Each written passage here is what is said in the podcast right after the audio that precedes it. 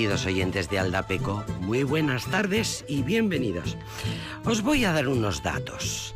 Tengo un libro sobre la mesa que se llama El Fuero de Ayala, Fuera de Ayala, en el, así se llama el libro.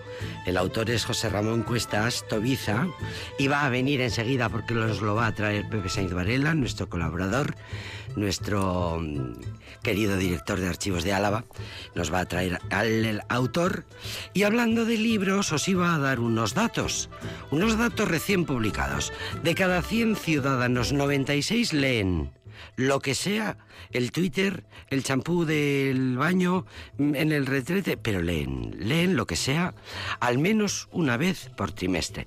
Lo dice el barómetro que se acaba de publicar y que mide los hábitos de lectura y la compra de libros en España. El barómetro y su análisis nos llegan por cortesía de la Federación de Gremios de Editores y con datos de 2022, que corroboran los mismos datos que hace al menos 10 años. Y esto es bueno ellas leen más que ellos, lo siguen haciendo. Casi 5.000 encuestados mayores de 14, veamos, más de un tercio no lee libros nunca o casi nunca.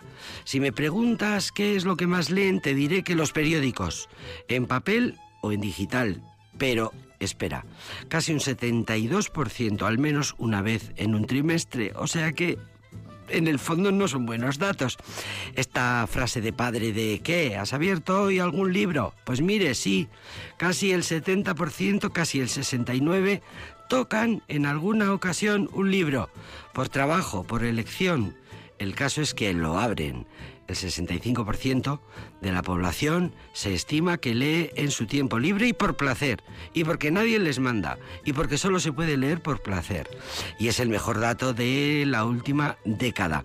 Eh, se ha registrado un aumento constante año tras año del mundo del cómic. Se leen muchos cómics, casi un 70% de la población disfruta con su lectura y los cómics están ahora que lo petan. Ole, Antonio Altarriba, cuánto nos alegramos.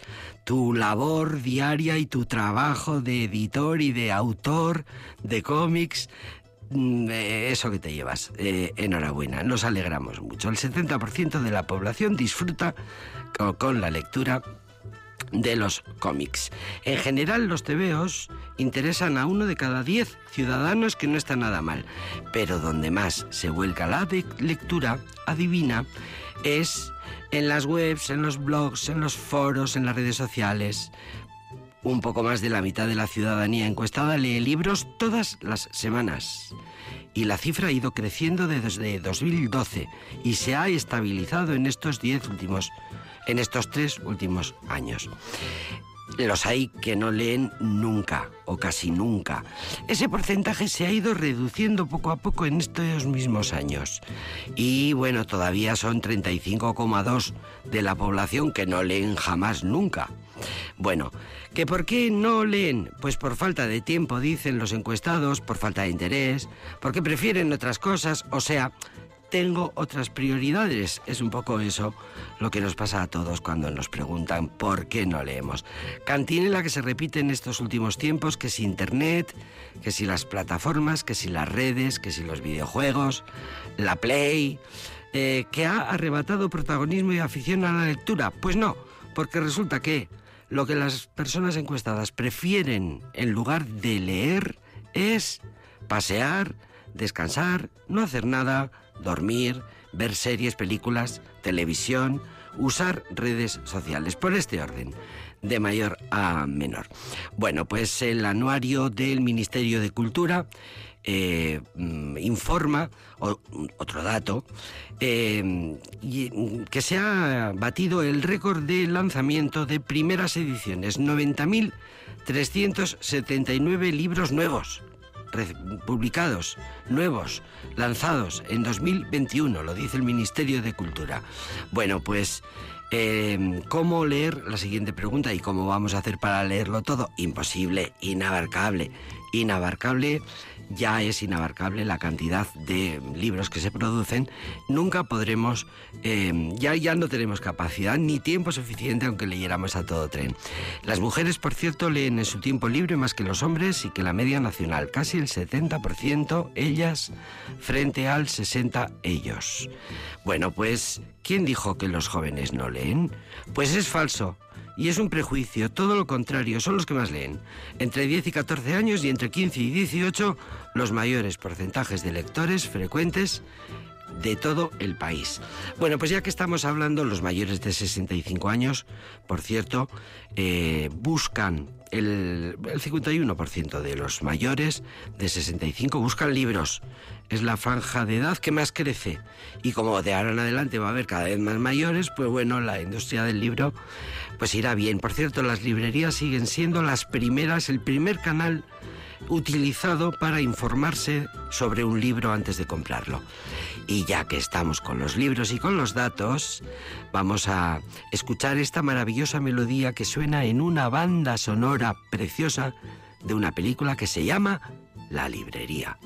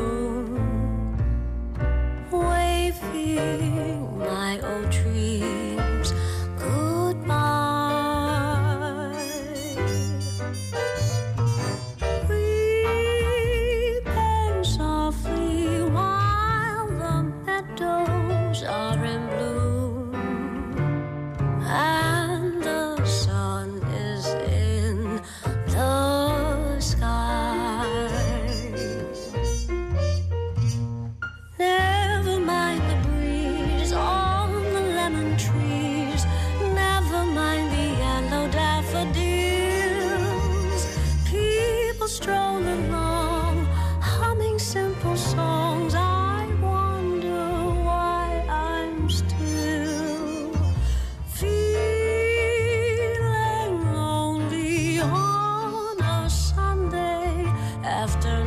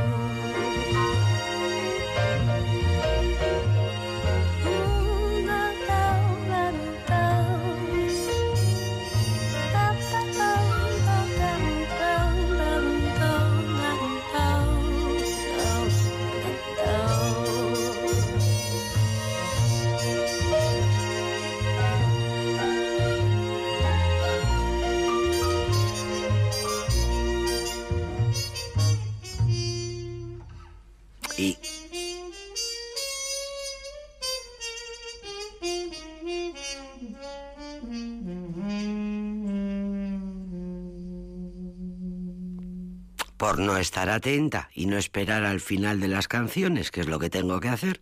Esta maravilla de voz pertenece a Ala Ni, es el nombre de la cantante londinense de origen antillano que grabó la banda sonora en 2017 de la película The, Bookshop, dirigida por Isabel Coixet, protagonizada por Emily Mortimer, ese em, papel precioso que borda esta actriz el autor de la música es Alfonso de Vilayonga. Es el compositor de esta preciosidad que es además muy expresiva, es muy, muy lo que es la película. Muy retrata maravillosamente el ambiente delicioso de la película. Dijo la prensa musical que la interpretación de Alan Nee se basó en el jazz vocal norteamericano y en la mezcla de soul, blues y gospel. Grabó todas las canciones para la banda sonora de esta película en Barcelona. Eh, la gran película muy premiada, multipremiada, dirigida por Isabel Coixet, que es una de las grandes mm, directoras que tenemos eh, desde hace ya años. La tenemos y es muy grande, Isabel Cochet. Y, bueno, pues es una película deliciosa que si no hemos visto no importa porque estamos a punto de verla. Eh, quiero decir, estamos en siempre es momento, porque además ahora con las plataformas puedes pillar la peli que quieras prácticamente. Una peli que cuenta, está ambientada en una ciudad, en una pequeñita ciudad inglesa, en los años 50. Es una peli que cuenta como eh, Flores Green, una viuda eh, joven, alegre, positiva, eh, decide llevar a cabo el sueño de su vida y de su fallecido marido, que era abrir una librería en ese pueblecito eh, inglés, alejado de la, de la urbe y del estrés. Y bueno, pues eh, imagínate lo que pasa cuando aparece en ese pueblito de costumbres fijas y de rutinas inamovibles una eh, guapísima, maravillosa mujer que dice que ella sola en los años 50 va a abrir una librería. Hasta ahí podíamos llegar. Bueno, pues recomendable, muy recomendable, una película que se ve maravillosamente bien, no pasan los años por ella y, y seguramente será un clásico, será una peli que se podrá ver siempre. Y la música de Alfonso de Villayonga, pues nos parece eh, maravilloso.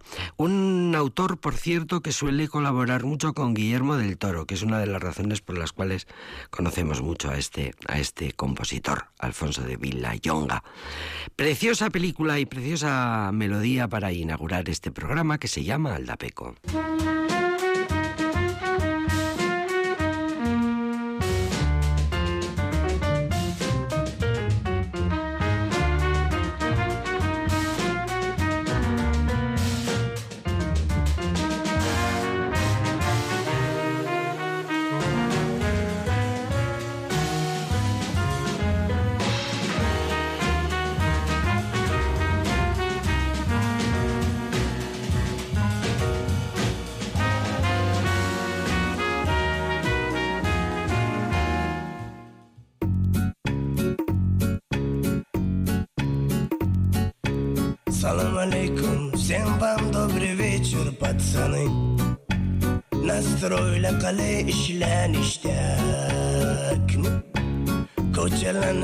Ko'chalarni qilishga shelaniya qalay hammasi yaxmali yoki gallakmi yo'llarimiz yoritsin chiroq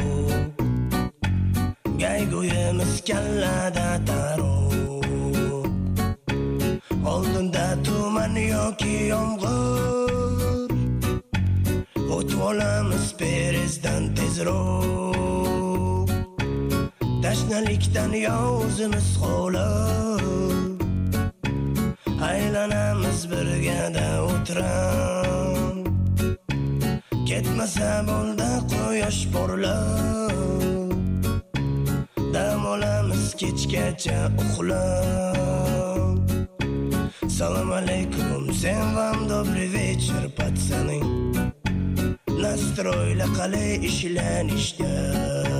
Ko'chalarni המכות שלנו, גולת חנשקה שלנו, יחלה. חמאס יחבלה יוקי גלק. לה לה לה לה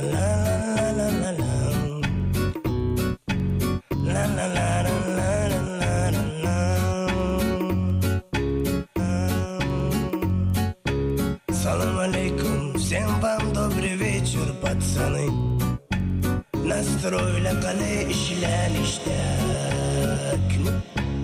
ko'chalarni gulat qilishga shelaniya qalay.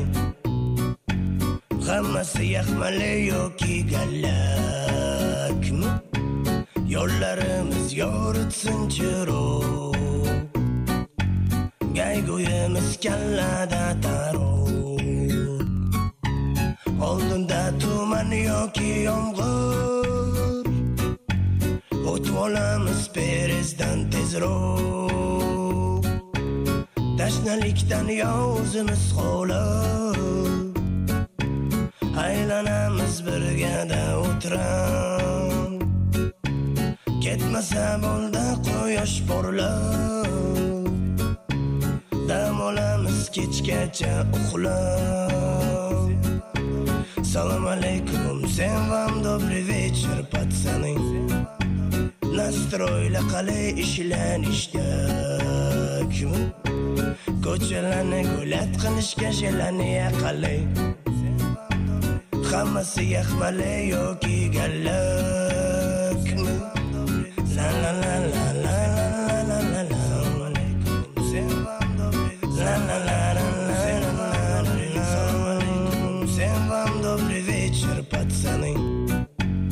Настроили qalay ishlanishgakmi ko'chalarni gulat qilishga shelaniya qalay hammasi yaxmalay yoki gallakmi la la la la.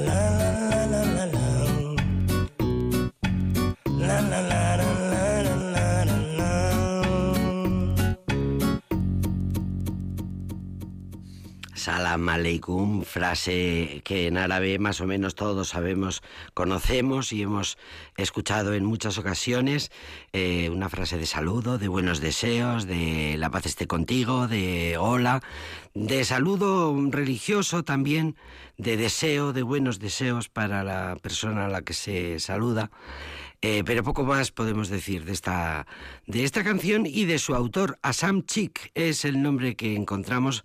Parece eh, un auto que parece italiano. Nos parece que estamos escuchando esa voz rota que pertenece a algún cantante que nos puede venir a la memoria, pero no, en realidad eh, creemos que se canta en árabe y que ese es el, el autor es Asam Chik, cuyo nombre y canción aparecen muchísimo en Google, pero imposible encontrar hasta el momento, seguiremos investigando eh, más noticias al respecto de este autor por esta canción que hemos escuchado por ahí. Eh, es muy bonita, es muy bonita. La canción es muy bonita, el saludo es muy bonito, dar los buenos deseos, salam aleikum es muy bonito y la canción muy bonita. Y la que viene ahora también, y fue un exitazo, eh, fue el primer exitazo, el primer bombazo musical para la banda británica King. Eh, tiene ya unos cuantos años, se celebra incluso ya el aniversario. Salió en 2004 esta canción que va a sonar ahora y que todos conocemos.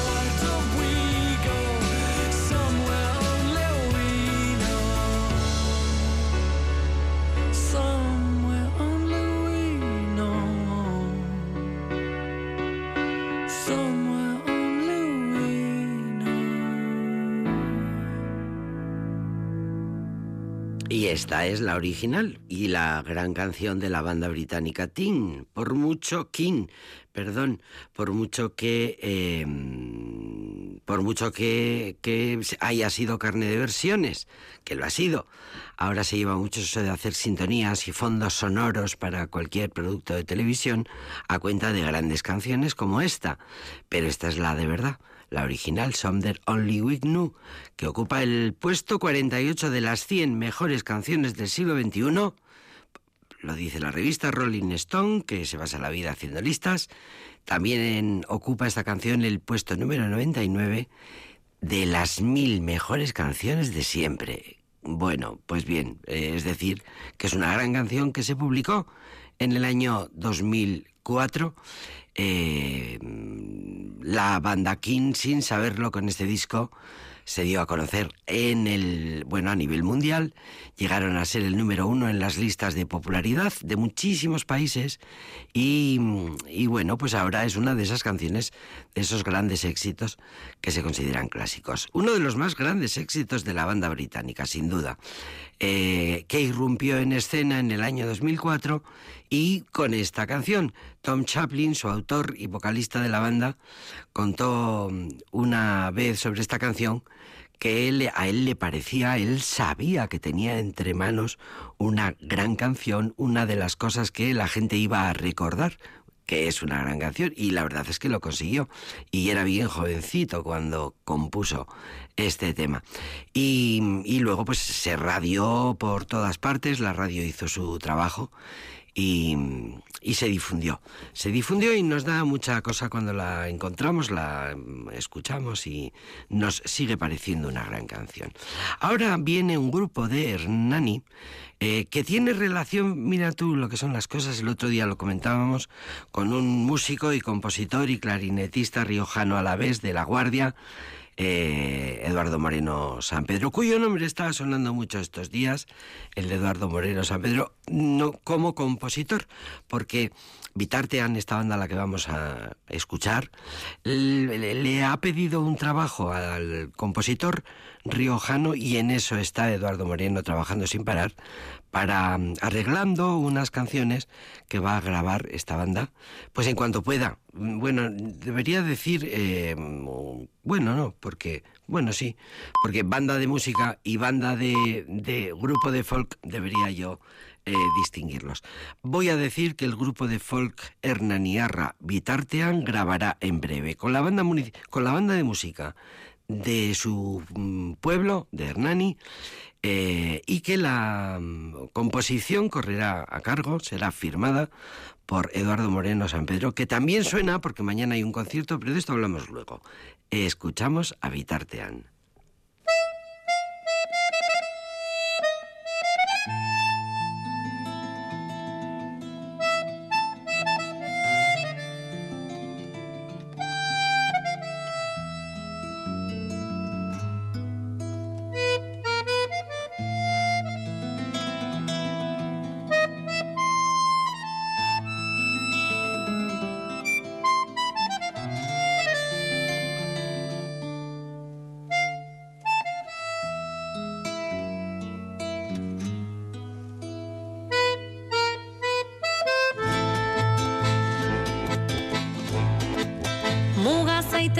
Zentimetrora hori aldaba alkandora bizitza osoa horrela eman du besteen gustora. Baina gelditu da denbora fatu badoa edo nora inorka ginduko ez dion munduaren txokora. Orain buruan mila bira fokuratu ez zinik mira asmatzen makinarekin zeinaritik dira Begira jarri zilargira, bere kutxun lagungarrira Aurrera doa sortuko duen oia lorren bila. Mila kolorez josiko duen jantzi biribila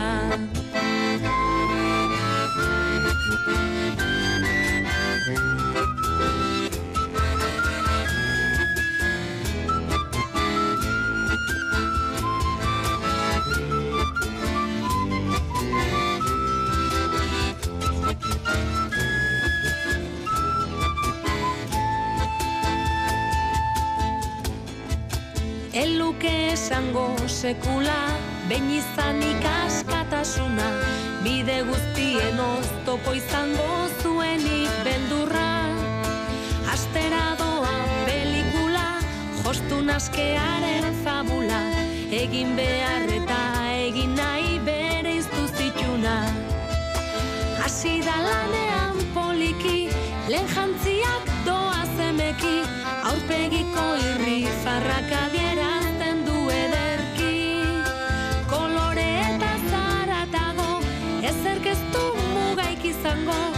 diseinatuko ditu guztientzako jantzi franko.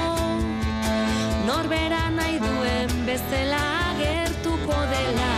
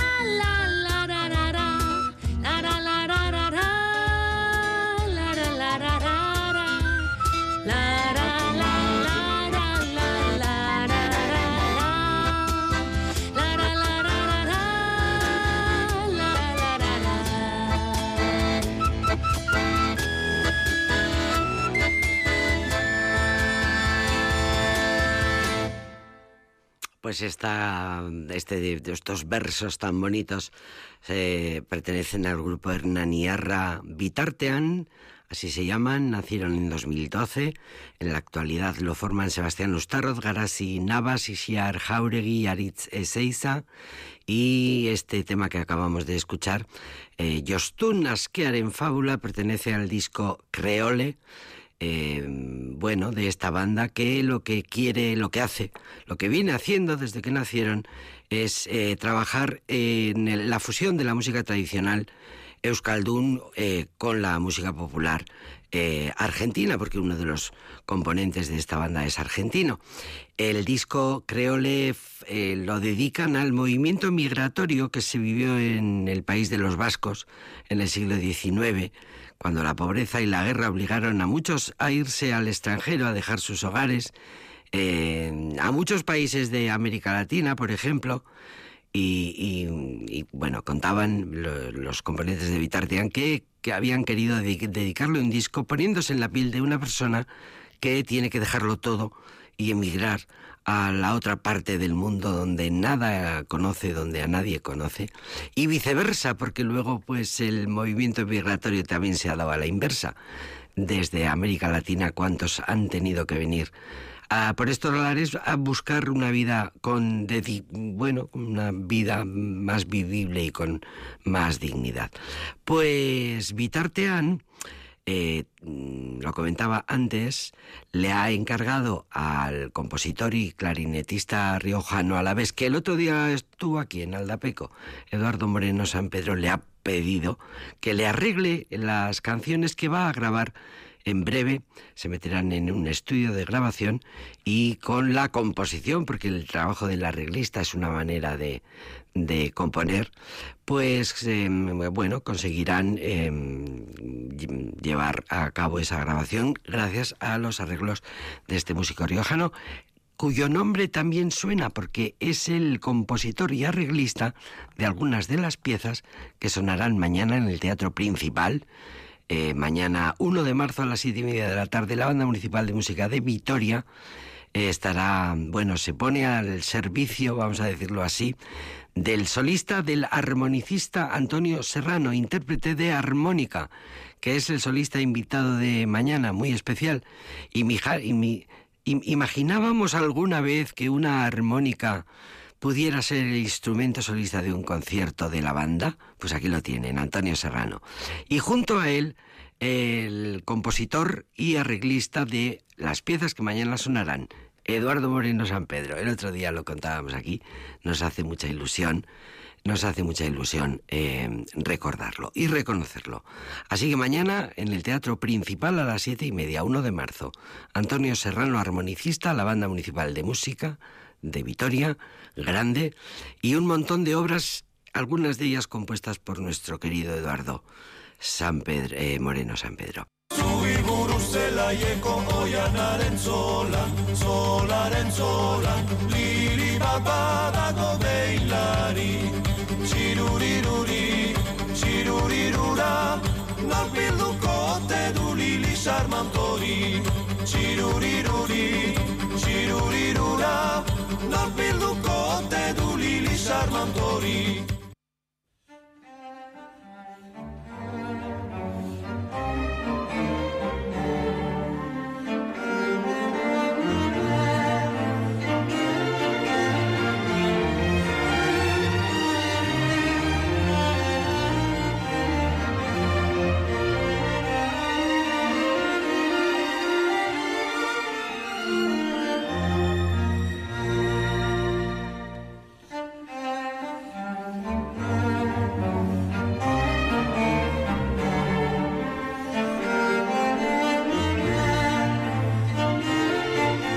Pues está muy bien que se publiquen libros como el que tengo aquí ahora mismo en mis manos, El Fuero de Ayala, fuera de Ayala, o sea, en Arrastaria, en Orduña, en Zuya y en Urkabustaiz.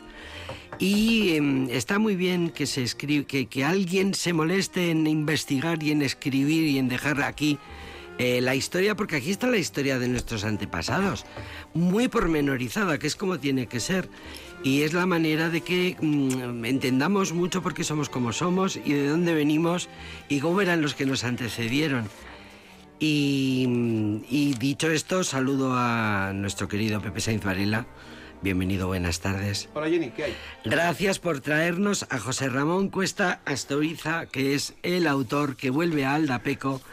Ramón, Buenas tardes, Jenny. gracias, gracias, gracias por volver, Ramón. Gracias a ti por. Tendrías que venir más. ¿Sabes lo que Bueno, te prometo, propone José Antonio vendría. te prometo una cosa. Preparando un poco, un poco, como para poderte seguir en la, en la narración, pensé todo el rato. No estaría nada mal que en los institutos se empezara por aquí. Se empezara. Sí, por, saber, se empezara por saber, Lo propio. por entender, porque aquí aprenderíamos no solo historia y costumbres, Sí, sí, no, sino geografía, Geografía, y- derecho. antiguo, derecho, derecho, Incluso actual, porque esto es esto que viene en el libro registrado es vigente. se mantiene ahora Se mismo. mantiene ahora mismo. Fíjate que tiene hasta eh, monumentos en la ciudad, Efectivamente. unos cuantos. Unos Mira, el otro día hablábamos de las cajas metafísicas de Oteiza, Se hizo así.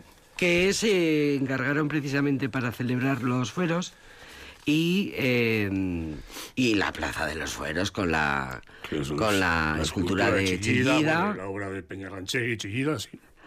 Si serán importantes los fueros en nuestra historia. lo son. Gracias, eh, Pepe, por traernos a Mm. el libro y a Ramón. De todas formas, eh, si no me equivoco, es que este año hace 650 años del fuero. Claro, porque se registró por escrito en el año 1373.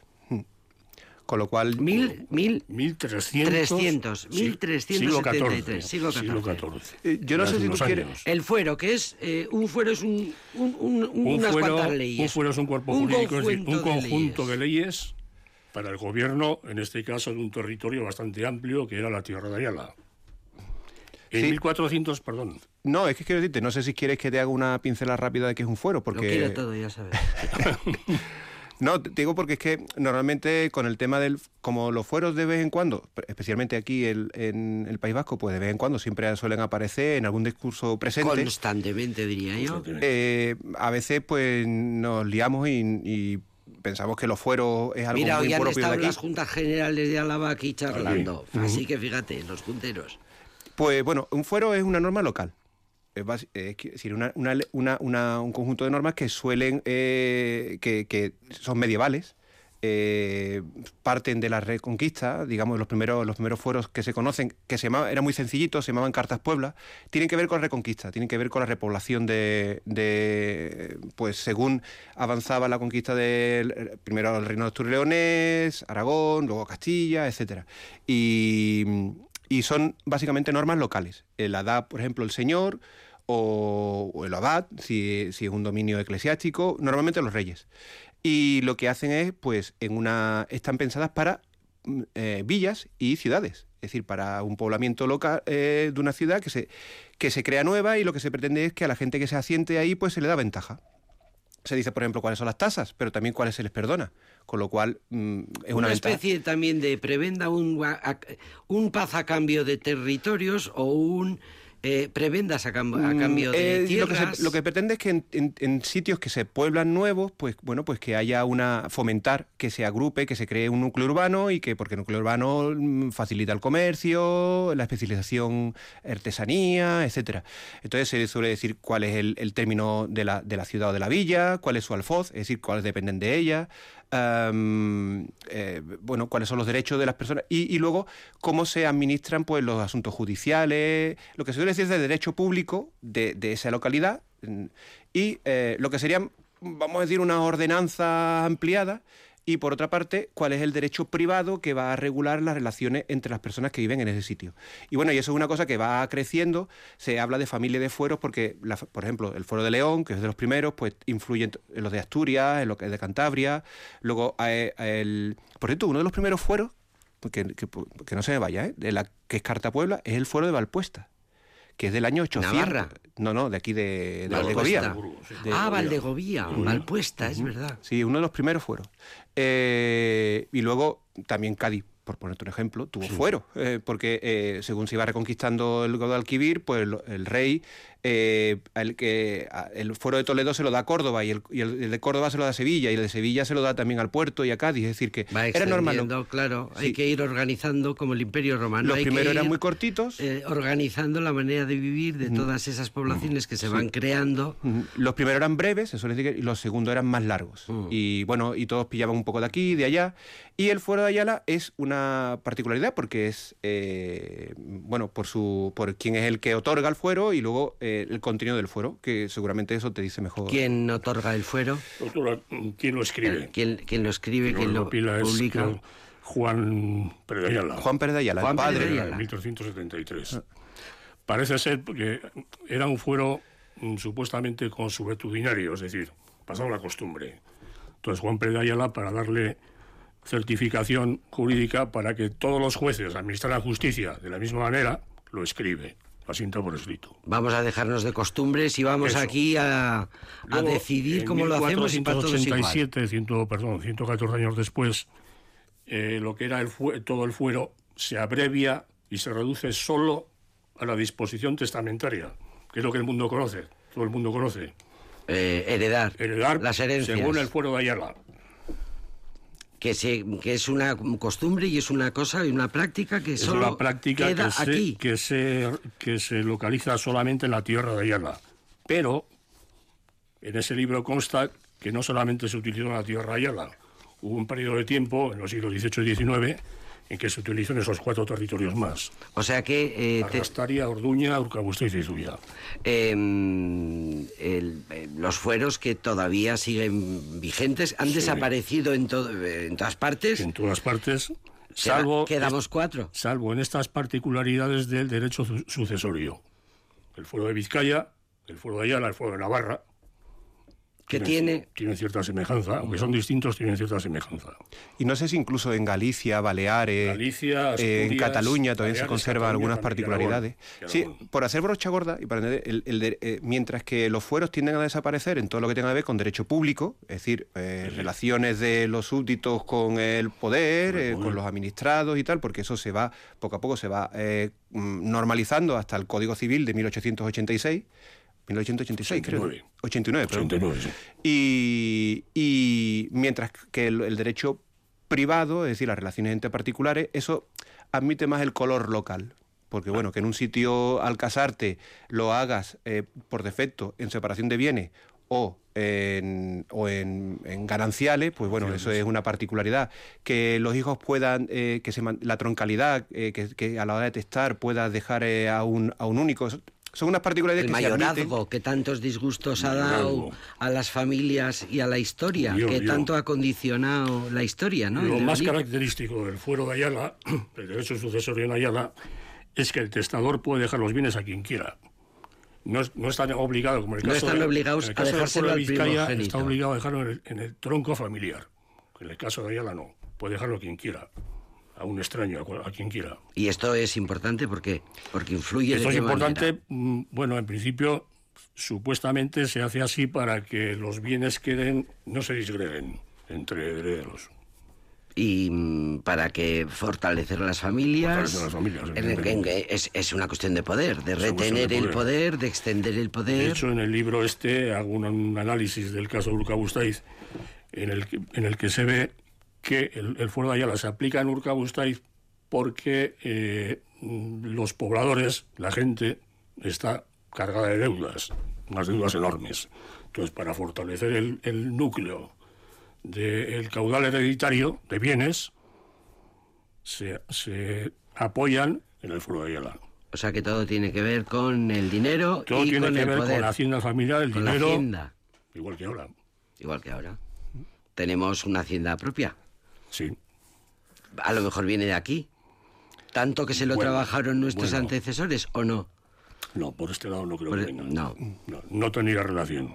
¿Qué importancia tiene? entender. ¿Qué importancia tiene, qué trascendencia tiene, qué queda, qué costumbres, qué costumbrismo, qué cultura nos queda de todo esto? De todo esto queda pues el fuero de Ayala, actualmente en la tierra de Ayala y en Arrastaria, porque Arrastaria se incorporó al municipio de Amurrio en 1976. Y ya en Urkabustaiz, en Zuya y en Orduña no queda constancia de ello. Desde 1896, creo que es el, el último caso que he podido recopilar, en el que se aplica el fuero de Ayala fuera de la tierra de Ayala. Aquí hay alguna historia también que tiene que ver con que entra Bilbao o no entra Bilbao. son- no hay, no hay, Que yo sepa, no. no. Al final ten en cuenta que, bueno, en el caso de Álava, de Álava eh, estamos hablando de que ha tenido tres derechos Vizcaya. su- eh, sucesorios. Tiene, Eh, tiene. Tiene derechos sucesorios. El fuero, el, el- el de Ayala, el de el común de Castilla Castilla. y luego el de Vizcaya en alguna en Armayona, Sí, ¿no? en Llodio, en Llodio y Aramayona. Ujú. Es decir, que tienes Se para Vizcaya. Tienes para escoger. Eh, Hay y, tres. Y luego, eh, y esto ha influenciado, por supuesto, en la última el dere- en la última ley de derecho civil vasco del año 2000.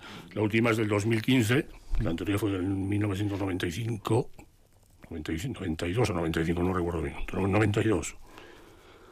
Posiblemente sea la, la única provincia que tiene tres derechos sucesorios distintos. El común, El que es ese que obliga a la, a la legítima, ¿m?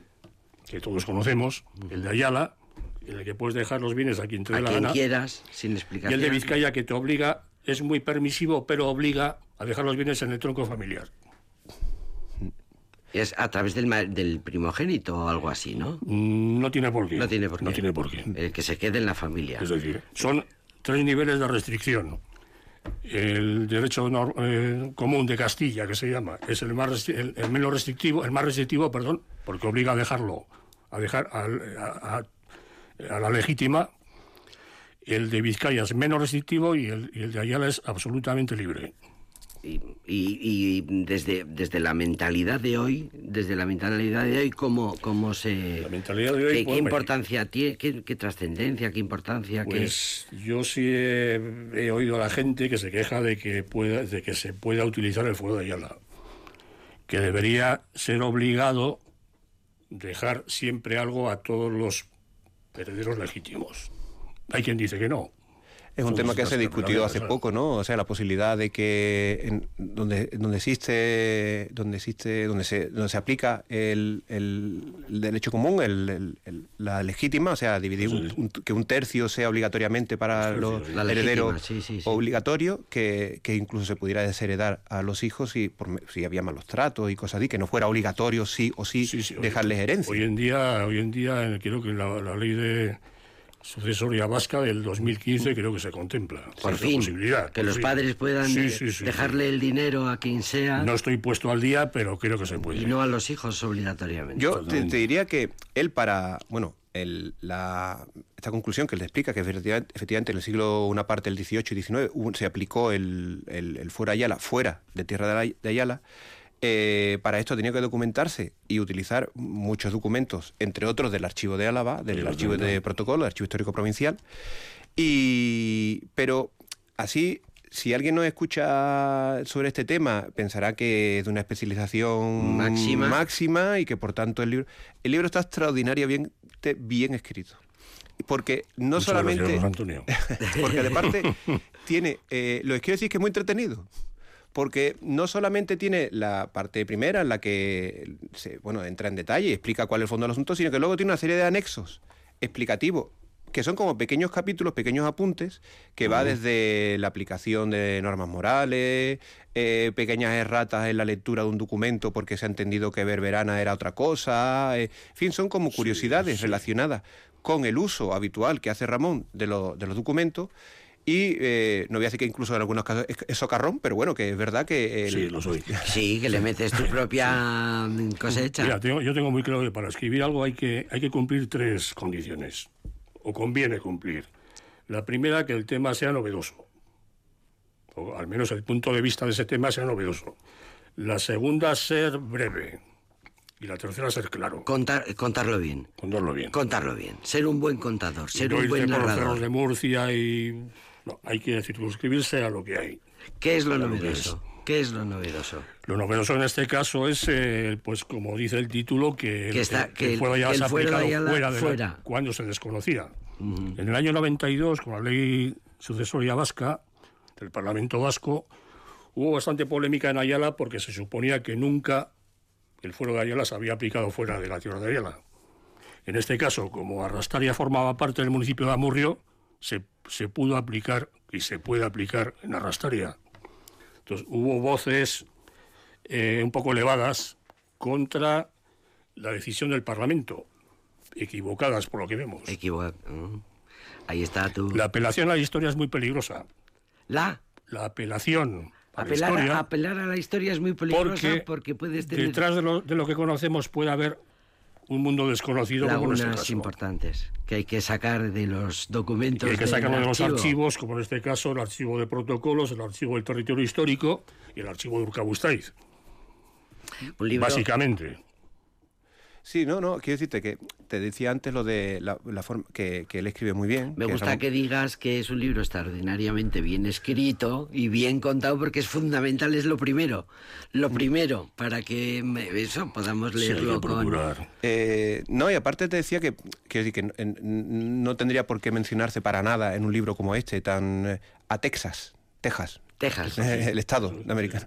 Que me ha hecho incluso, ¿verdad? Que, y tú lo pones incluso como, como lema del libro, Sí, sí, sí. eh, eso mencionando un caso Pues de un... Los hombres, las armas, las mujeres, los papeles, las Los mujeres. papeles importantes, eso es, Eso lo que decía aquí. sí. Los hombres, las armas. Las mujeres, los papeles importantes. Preguntado el primero que, intenta, que intentaban salvar de la casa, esto respondió la reportera de televisión, uno de los afectados por el huracán Harvey, que devastó amplia zona del estado de Texas en agosto de 2017.